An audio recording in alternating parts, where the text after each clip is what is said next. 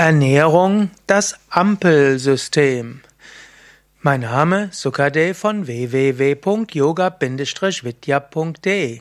Was ist das eigentlich ein Ampelsystem für die Ernährung und welche Auswirkungen hat es heute? Wo wird es umgesetzt?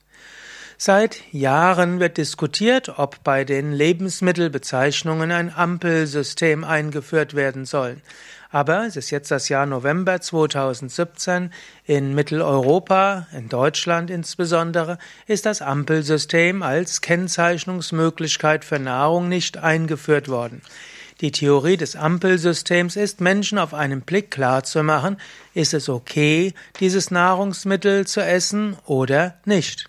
Es gibt dort zum Beispiel in Großbritannien bestimmte ja bestimmte Vorschriften und dort hat man eine bestimmte Festlegung von Ampelfarben entwickelt und da gibt es Kennzeichnung für Gehalt an Nährstoffen. Zum Beispiel, wenn 100 Gramm eines Lebensmittels über 20 Gramm Fett hat, dann ist es rot. Wenn das Lebensmittel unter 3 Gramm Fett hat, dann ist es grün. Und wenn gesättigte Fettsäuren über 5 Gramm sind, dann ist das auch wieder rot und bis 1,5 Gramm ist grün und daneben natürlich dann gelb. Oder Zuckergehalt in 100 Gramm über 12,5 Gramm wäre rot und bis 5 Gramm wäre grün. Genauso auch Salzgehalt gibt es dort auch wieder bestimmte Grenzwerte und es gibt auch hm, äh, Gehalt an Nährstoffen in Getränken, auch, also auch Getränke. Letztlich wurde aufgrund von Empfehlungen aus der EU oder rechtlicher Vorgabe wurde die Ampel etwas durcheinandergebracht in Großbritannien und so wird die Ampel heutzutage in Großbritannien nur noch freiwillig genutzt. Früher sollte sie mal dauerhaft genutzt werden. Ja, das ist so das Prinzip. Man sollte auf Lebensmitteln rot, gelb oder grün haben und dann weiß man gleich, ist es okay.